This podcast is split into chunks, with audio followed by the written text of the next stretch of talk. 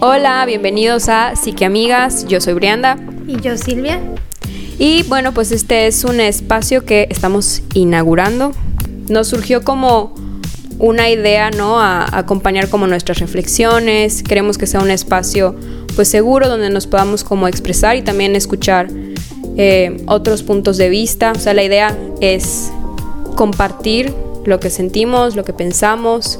Somos amigas que se conocieron y acompañaron durante toda la carrera de psicología, pero este no es un podcast de psicología, simplemente queremos acompañarnos en pensar, en reflexionar. Así es, mayormente vamos a hablar sobre la vida, así que pónganse cómodos. Esperamos que esto pueda ser algo que no se puedan escuchar mientras hacen, no sé, sus quehaceres, mientras hacen su tarea, mientras hacen como cualquier cosa que estén haciendo en un día común y corriente. Mientras van manejando el trabajo. Así es, que nos permitan acompañarles. He de admitir que esta es la segunda vez que grabamos. Honestamente es la segunda vez que grabamos porque queremos que esto surja como de manera muy genuina y espontánea. Con lo que estemos pensando y sintiendo en el momento, no como, como algo rígido, estructurado, es... Como algo ensayado, más bien, ¿no? Porque creemos que, no sé, creo que ni nosotras conectamos con eso y es como muy poco probable que ustedes puedan conectar también con algo como ensayado. Entonces, hablando un poco acerca de qué queríamos platicar en este podcast, surgió la idea de hablar de la sensibilidad. Sí, bueno, creo que todo mundo, y he sido como muy vocal para los que me conocen, eh, yo siempre me he definido como una persona muy, muy sensible. que siente como intensamente, que se cuestiona mucho, que piensa mucho, que intenta encontrar el porqué de las cosas, ¿no? O sea, que tal vez no tienen que ver 100% con la, con la sensibilidad, pero siento que todo eso gira en torno, al menos en mi caso, ¿no? Entonces yo siempre lo había visto como, como algo que me jugaba en contra, a pesar de que cuando inicié un proceso terapéutico, pues una de las primeras cosas que, que se trabajan o se intentan normalizar es que eso es bueno, ¿no? Es una característica positiva y bueno, al estudiar psicología también es algo que se recalca. Pero de lo que no se habla tanto es cómo se siente que vas luchando contra corriente. O sea, cómo, cómo también si es algo que tú no aceptas de ti y no has trabajado, puede ser sufrible, muy sufrible en el camino, ¿no? El cuestionarte por qué no puedo ser como mi primo, mi tío, mi amigo, que nada más van por la vida disfrutando sin pensar tanto, sin sentir tanto, ¿no?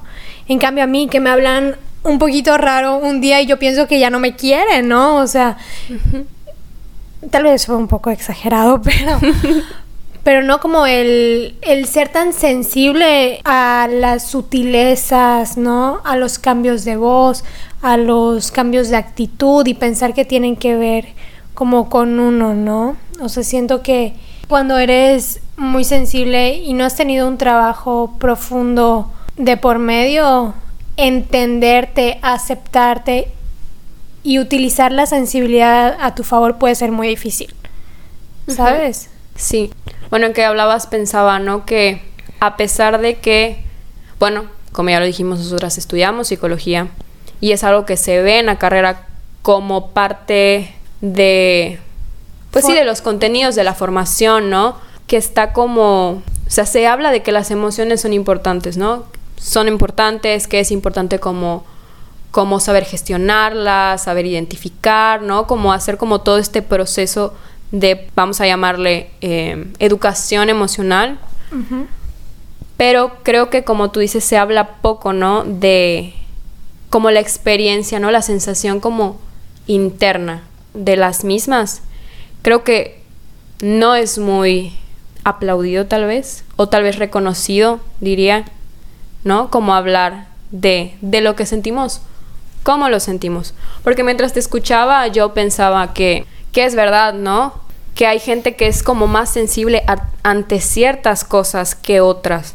Pero para mí, o sea, Brianda, desde mi punto de vista, creo que todos somos sensibles de manera diferente. Sentimos las cosas de manera diferente por muchísimas razones, a veces igual por cuestiones como de nuestra propia historia, pero que creo que es muy común que exista como, como, como esta idea, ¿no? O sea, muy sensible y la gente que no siente nada, ¿no? Como los extremos. Como los extremos. Y bueno, poniendo como un poco más también como en contexto, ¿no? Y hablando como desde, desde mi persona, ¿no? Honestamente también podría yo ser, porque creo que además esto como de la sensibilidad es como, como un, atributo, ¿no? Como tú eres muy sensible, tú no eres muy sensible, ¿no? Como algo que te atribuyes honestamente dentro de mi familia y de mis círculos también he sido, ¿no? Como catalogada, por así decirlo, como una persona sensible. Y hasta se percibe como algo malo, ¿no? Se percibe como ay, no le puedes decir nada, que es sensible. Sí, y yo creo que, que no, no comparto esta idea como de hacer esto extremo, ¿no? O sea, de, de nada, más, nada más como reconocer los dos extremos. O sea, como yo que siento un montón y la otra persona que no le importa nada. Como yo decía, creo que todos sentimos las cosas de manera diferente y tal vez lo que para mí pueda ser como muy importante, para ti no pueda ser tan importante o viceversa. No sé si me explico. Creo que todos experimentamos cosas dolorosas, creo que todos sufrimos también de manera diferente y que el verdadero reto está en poder hablar de esto, ¿no? que todos sentimos y sentimos diferente, ¿no? Ni sientes bien ni sientes mal. Sientes. Sientes, ¿no? Y sentir es lo más humano de del mundo, es de, o sea, es nuestra naturaleza. O sea, es nuestra naturaleza sentir, pero como hay mucha gente, creo que también esto es muy importante, ¿no? A pesar de que ahora hay como mucho auge con salud mental, hay un millón de podcasts, ¿no? Ejemplo. El mejor. Eh, creo que realmente hay muy poca entrada, ¿no? Para el mundo emocional, ¿no? Como el mundo interno, para expresarlo tal cual. Sí, totalmente. Porque cómo podemos sentir una gama enorme de emociones y cómo esta cuestión como del dolor, del llanto, de la tristeza no es aceptada, ¿no? O sea, no solo no es aceptada, sino que tiene que ser reprimida, ¿no? O sea, es como, no existe. Sí. Y yo creo que es un camino largo, ¿no? Creo que tampoco es tan fácil como decir, ay, sí, ¿no? Pues siente tus emociones, vamos, siéntelas. O sea, creo que no, es, algo cuestión que de querer, exactamente. de voluntad muchas veces. Y no es algo que se hace como, como de manera consciente, intencional yo diría, porque no, yo pienso, ¿no? Que lo normal, lo común es no expresarlo. Tristemente. O sea, lo normal, lo común es que eso que tú estás sintiendo, o sea, no lo deberías de sentir, ¿no? O sea, es como, no, o, como el dicho de los trapitos sucios se lavan en casa, que tal vez no, no tenga que ver al 100% con eso, pero es como un, si estás enojado, si estás triste. Es tu problema, ¿no? O, sea, no, no lo contagies a los demás, o sea, tú si quieres vete a tu cuarto, aíslate, porque yo no tengo que sufrir que tú estés así. Pero si estás feliz, sí lo puedes compartir. O sea... Además, ¿no? O sea, como como es muy poco tolerado y no creo que tenga que ver con una cuestión tampoco de, echar culpas, ¿no? Creo que nuestros papás, nuestros abuelos, no, no les enseñaron, ¿no? Somos como la primera generación, yo creo que se está cuestionando estas cosas y, y, que le está importando cuidar más sobre su salud mental a raíz de la pandemia, de muchas cosas, ¿no? Pero los de arriba no les tocó, o sea... Exactamente se tuvieron que se las tuvieron que arreglar como pudieron. Entonces, ¿cómo, ¿cómo vas a enseñar algo? ¿Cómo vas a transmitir algo cuando tú tampoco tienes como esos recursos emocionales de enseñar cómo manejar el dolor, cómo manejar el enojo? O sea, entonces, ¿cómo vas a aceptar algo que ni, ni tú mismo aceptas en ti mismo? Y creo que acabas de decir algo clave, ¿no? Porque creo que vivimos igual en la sí, en la era como de la empatía, ¿no? Todo el mundo es empático, o sea, de la empatía se habla, uff, pero a millones, ¿no? O sea, y creo que esto es algo como también de pensar. Es decir, lo hemos platicado igual en otras ocasiones, ¿no? La empatía no es cómo yo me sentiría en, en los zapatos de fulanito. o sea, eso no es empatía. Ahí estoy poniendo como mi, mi propia visión, mi propia perspectiva. Estás anulando al otro. Exactamente. O sea, estás no aceptando. Creo que una persona empática es la que puede reconocer lo que está sintiendo el otro, cómo lo está sintiendo, aunque yo no haya sentido algo parecido. Que puede ver al otro, ver al otro en su felicidad, en su sufrimiento, ¿no? En su tristeza. Porque muchas veces el discurso que se le da, bueno, yo he escuchado de las mamás a los hijos es como, no hagas esto porque no te gustaría que te hicieran lo mismo. sí. Pero ¿qué tal? Trata a los demás como a ti te gustaría que te traten. No, porque yo soy Silvia y tú eres Brianda. Y yo, Silvia, necesito unas cosas y me gustan ciertas cosas.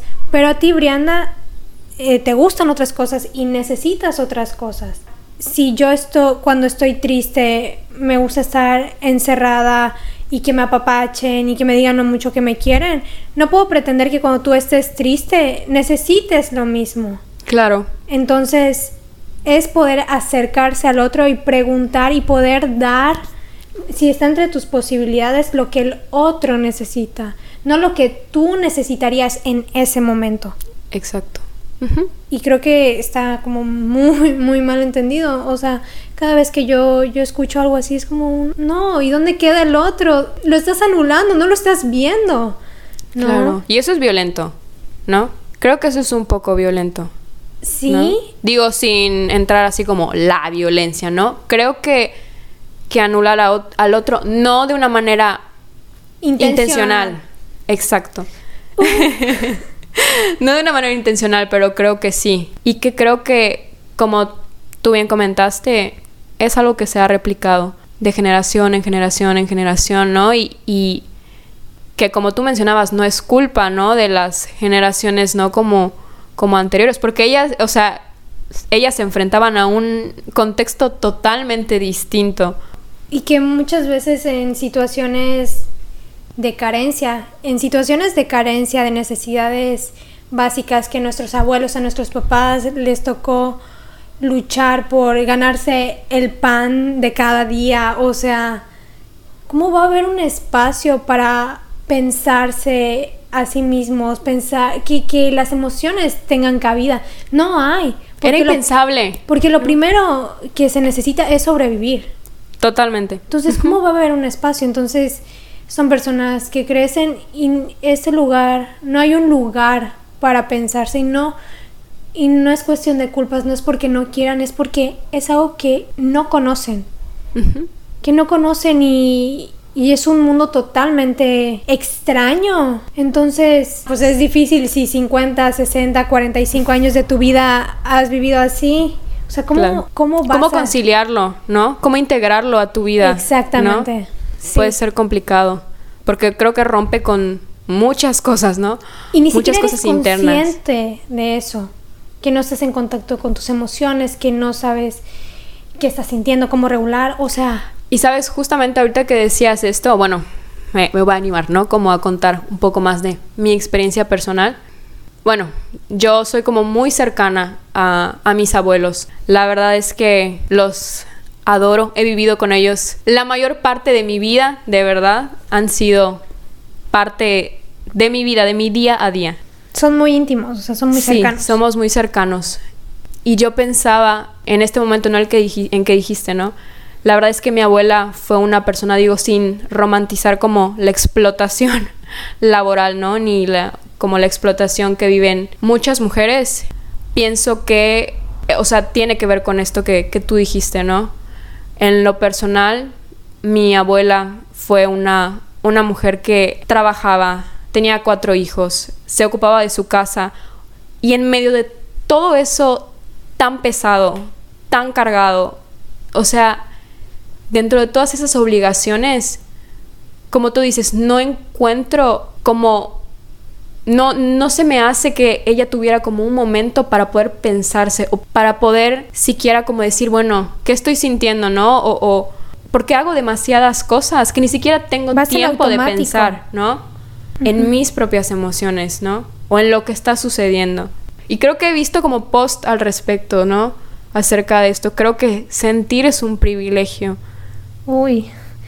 Pero, ¿sabes? Respecto al ejemplo que das eh, como muy personal, también hay que tomar en cuenta que tal vez no solo sea como una cuestión del tiempo, sino la generación. En, o sea, hoy por hoy se habla mucho de que aunque estés como muy ocupado y tengas muchas cosas que hacer o millones de roles, que es importante darte un espacio para ti, que claro, no, no siempre se puede, ¿no? Es una cuestión, tal vez hablando desde el privilegio, ¿no? Sin tomar en cuenta que hay jornadas de 10, 12 horas y además tienes que llegar a tu casa a atender a tus hijos o a cuidar a tus papás, o sea... Se me hace enloquecedor, o sea, imagínate vivir con ese tipo de... O sea, impensable, o sea, ¿cómo? Porque darte el lujo, digámoslo entre comillas, de sentir, de pensar, es también abrir un espacio para, para sentir tristeza, para sentir dolor, para sentir tal vez también felicidad. Pero ¿y en qué momento te puedes poner triste o sentir ese dolor si estás tan ocupado trabajando? Si no puedes ponerte mal. Claro. O sea, qué duro. Qué duro. Justamente eso. Qué duro, qué fuerte. Pero creo que justamente cuando tú hablas acerca de que ahora se habla como muchísimo más y aunque tengas unas jornadas como como muy pesadas, ¿no? Se le está dando como más importancia a esto, ¿no? O sea, es decir, el, el, como toda la atención, ¿no? Y está ahí, ¿no? En, hey, tienes que cuidar, ¿no? Como tu salud mental, ¿no? Y que, o sea, que sientes, ¿no? Cómo vas experimentando. Y creo que es porque creo que tiene muchísimas consecuencias vivir de esa forma. O sea, creo que, o sea, de manera personal, como dejar toda esta parte emocional, o sea, tiene un costo muy alto. Cobra factura. No, o sea, no solo como en lo físico, ah, porque o sea, ¿estás de acuerdo que en lo, físico es, literal, mi abuela tiene mil y un achaques, o sea... El estrés. El estrés, las rodillas, la espalda, o sea, y eso es porque fue una mujer que de verdad dedicó su vida a trabajar y a sus hijos en la medida en la que lo pudo hacer. Claro. Que creo eso que eso es algo también importante, o sea, hacemos lo que podemos con lo que tenemos en ese momento. Yo recuerdo una clase en la facultad donde se hablaba sobre esto, que cuando reconocemos a nuestros padres como seres humanos que nos dieron lo mejor que podían con la mejor de las intenciones, tal vez dejas de verlos como los villanos y los empiezas a integrar, ¿no? como personas con sus partes buenas, con sus partes malas y, y tal vez dejar de culpar como tu existencia, tu dolor, ¿no? Hacia ellos y desde un enfoque más humano. humano, más integral de, pues obviamente todos tenemos heridas de la infancia, ¿no? No puede haber un hijo por más, aunque su papá sea psicoanalista y su mamá también, o sea, no hay manera de que, que tu hijo no sufra o que no tenga heridas en la infancia. Es imposible. Hay cosas que puedes no transmitir, que esa creo que es la idea, de que tú como papá rompas ese, ese círculo como de dolores, de traumas generacionales, ¿no? Claro. Pero todo el mundo va a sufrir, o sea, es... Ah, sí. Viene con, con la propia existencia, no es el paquete completo, o sea, ríes y lloras, sufres, o sea... Así es, ¿no? Entonces, cuando uno puede ver al otro con estos recursos, ¿no? Como decir, chin, ellos no pudieron hacer esto porque no podían, porque no tenían, porque no sabían esto que yo sé, ¿no? Es como, creo que es muy importante llegar a ese punto, ¿no? Como y la iluminación. sí, que como tú dices, no, creo que llegar a ese punto es todo un proceso. Uy, de varios años de terapia. creo que es todo, todo un proceso que conlleva sus altos y sus bajos, ¿no? Y como bien lo mencionaste, ¿no? las etapas de enojo, de tristeza, de culpar, luego de, pero ¿por qué a mí? ¿Por qué me tocó esto? O sea, hasta que, no sé, siento que no te das cuenta, pero es algo que como se va trabajando constantemente, en algún punto como que todo se alinea. y que parece magia, pero no es magia, es tú trabajando. es tu trabajo emocional. Exacto. ¿No? Que justamente quería como, como hacer como este comentario O sea, creo que el trabajo emocional es, es difícil, ¿no? Es doloroso, pero que vale muchísimo la pena. Totalmente. Y que poniendo como un poco más en contexto como ya habrán escuchado, bueno, pues Silvia y yo asistimos cada una, ¿no? Como, como a sus procesos de terapia. Que cabe recalcar que, en efecto, es un privilegio. Poderte costear un proceso terapéutico es un privilegio. No debería ser así. No. Creo que si eres psicólogo, psicóloga, trabajas en algún área, ¿no? Como de la salud mental o incluso física, creo que ningún, ningún tipo de salud debería ser un privilegio. Habría que trabajar en conjunto para que esto pudiera ser más accesible para todas las personas, ¿no? Porque, como hemos visto, ¿no? Es necesario. Vinculando esto que dices con el tema de la sensibilidad, qué duro es escuchar aquí en Yucatán el índice tan alto de suicidios que hay, de depresión, de alcoholismo, y que las, en las instituciones públicas no se tenga un buen manejo. Entonces, como muchas veces estas personas que tienen intentos suicidas son poco entendidas, hay mucho estigma, ¿no? No son atendidas en los hospitales públicos, porque no hay espacio. O sea, se me hace tan deshumanizante escuchar esto como, como psicóloga. ¿A qué punto hemos llegado? ¿Cómo hemos crecido en que no puedes voltear a ver y ver que es un ser humano sufriendo tanto? Tanto que intentó quitarse la vida. Que no ha tenido un espacio para ser escuchado, entendido, para sacar todo eso. Sobre todo para eso, ¿no? Para ser escuchado. Creo ser que escuchado, ser entendido, que su dolor es válido. justamente en que hace ratito mencionabas, ¿no? Esto como de los padres, ¿no? Y de las generaciones, ¿no? Que, o sea, tú podrás ser como un psicólogo, psicoanalista, lo que tú quieras, y eso no es garantía. Yo el otro día leía, ¿no? Acerca de una psicoterapeuta, no recuerdo muy bien el nombre, lo investigaré, pero hablaba, ¿no? Acerca como de esto que no existe un modelo que garantice la salud mental. Pero creo que mientras podamos como decirle a la gente que es valiosa y que lo que siente es importante independientemente de qué está sintiendo, es vital. Lo que siente también va a pasar. Creo que eso es para algo... bien o para mal. Va a pasar.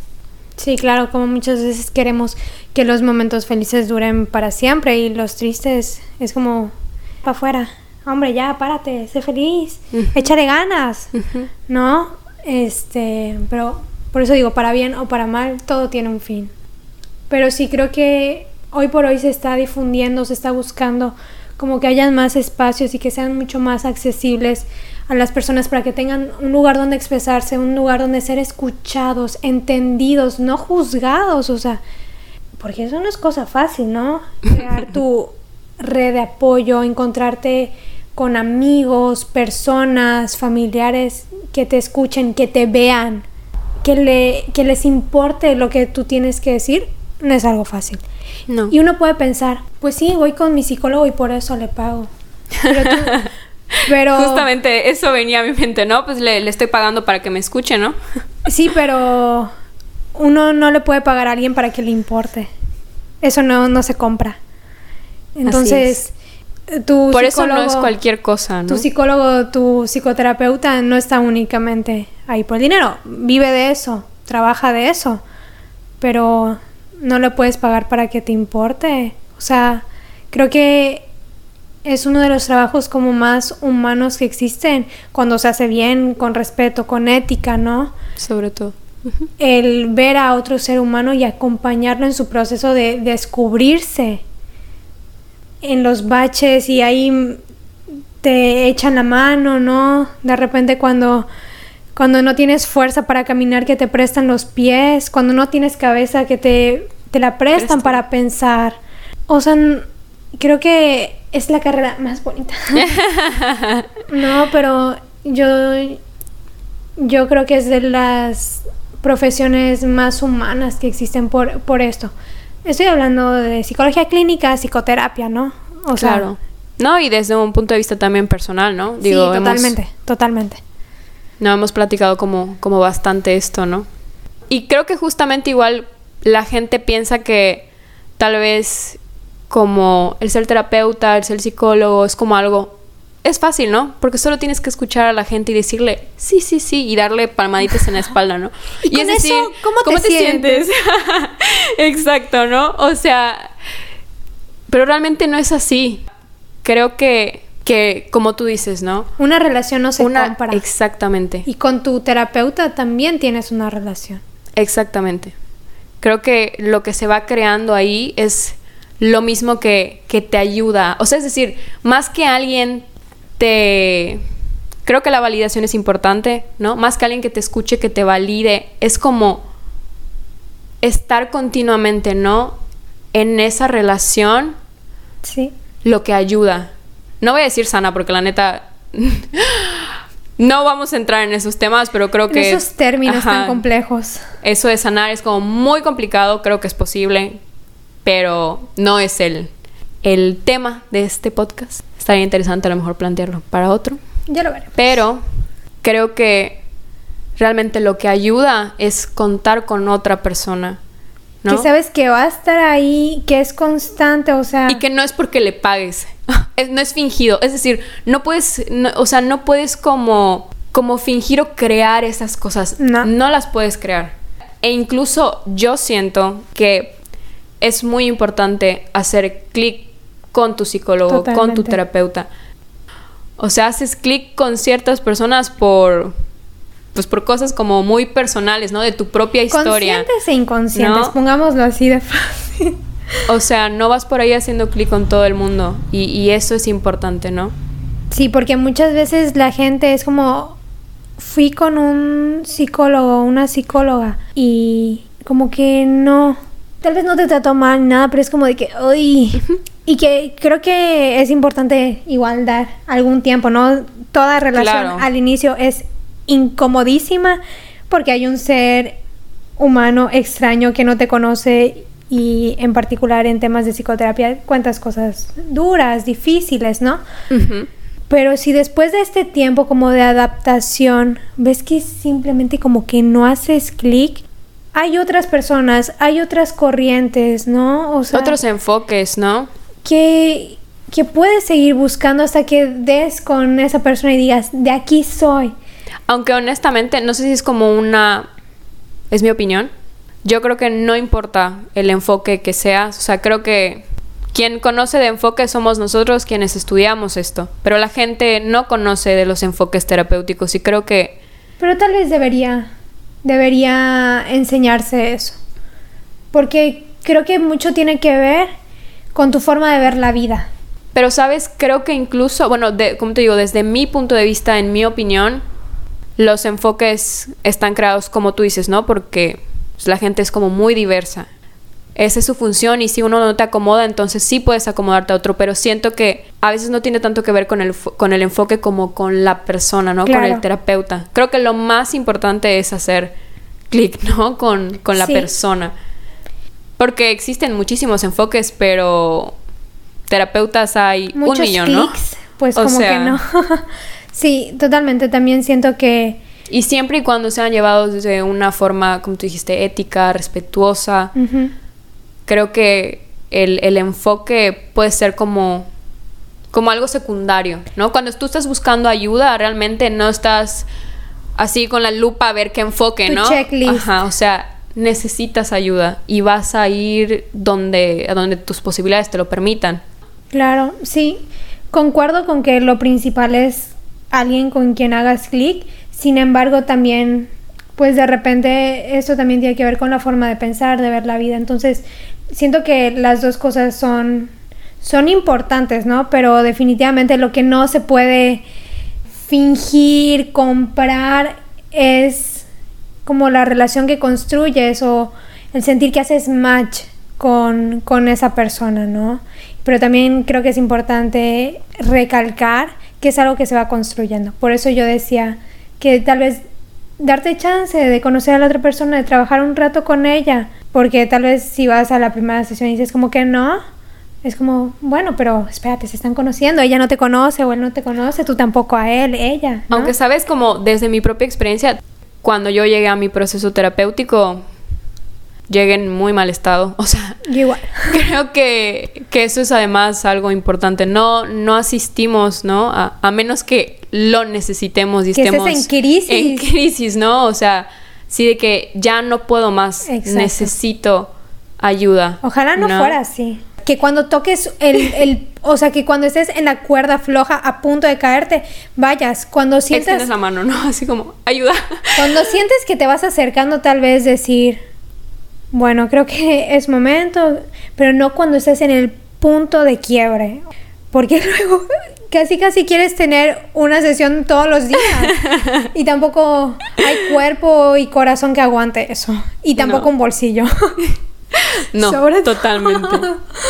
Totalmente. Y sí, es muy curioso cómo, al menos te digo, mi propia experiencia, yo estaba, de verdad creo que ha sido de los momentos más duros que he vivido y de verdad contar con, con ese apoyo, de verdad, o sea, uno vive de manera diferente, o sea, hay, realmente hay un antes y un después, incluso desde la primera sesión, a menos en mi caso, o sea, creo Como, que... wow, Ajá, es como- un mundo nuevo.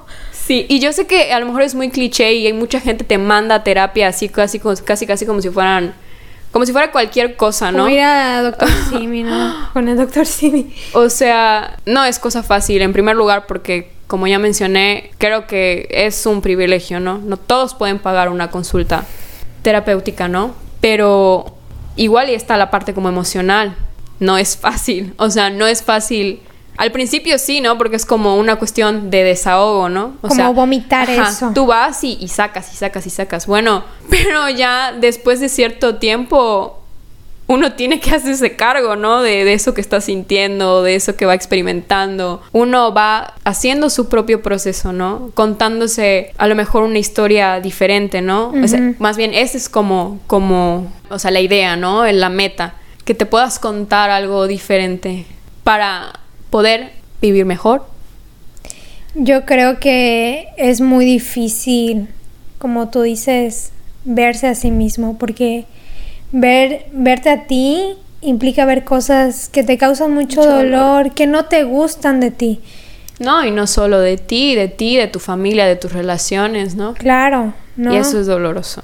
Ver cosas que quieres, pero no puedes. Saber tus propias limitantes. Entonces, Porque además es eso, ¿no? Es como entras a terapia y mágicamente todo va a cambiar, ¿no? Uno tiene que hacer cosas. O sea, parte de la terapia es ir tomando decisiones como más pensadas, más habladas, ¿no? De- dentro de lo posible. No le pagas a alguien para que te haga sentir bien. Muchas veces no es así. Y es duro y hay procesos y rachas muy difíciles. Y también hay rachas muy lindas donde puedes voltear atrás y decir, Wow. wow, o sea, no puedo creer dónde estaba hace tanto tiempo y dónde estoy ahora y ese sentimiento de agradecimiento profundo a la persona que ha estado ahí junto a ti X número de meses, años, no hay ningún dinero que pueda pagar como esa gratitud que uno tiene, Sí. porque no cualquiera. Y, y encontrarse con terapeutas, eh, psicólogos, psicólogas comprometidos con sus pacientes, que les importa también, o sea, debería ser así el 100% de los casos, pero no es 100% así, ¿no?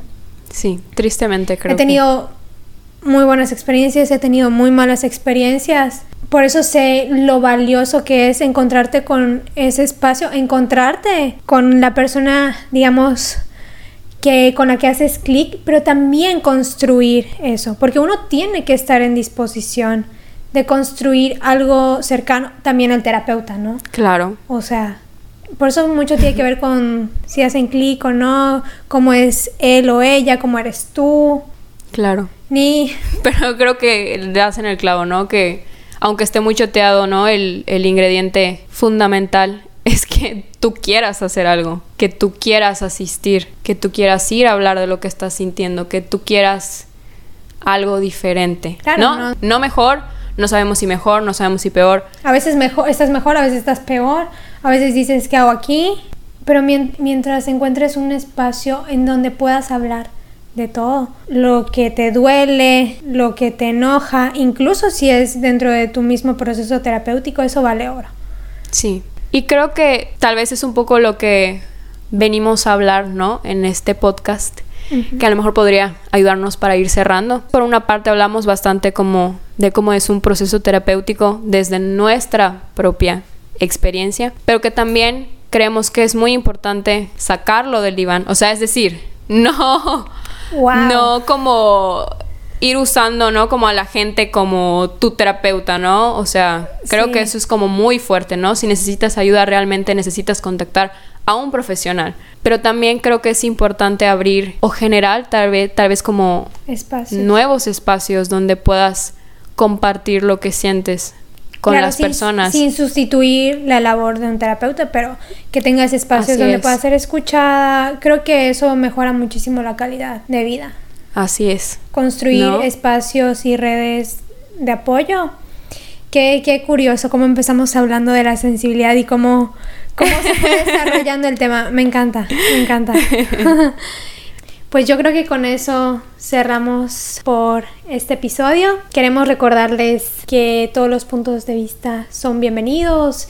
Queremos escucharles, qué piensan. Queremos construir como una comunidad, no únicamente donde nosotras hablemos y contemos nuestros puntos de vista, sino también cómo ustedes lo ven, ¿no? Creo que eso, eso nutre a, las personas y a los espacios.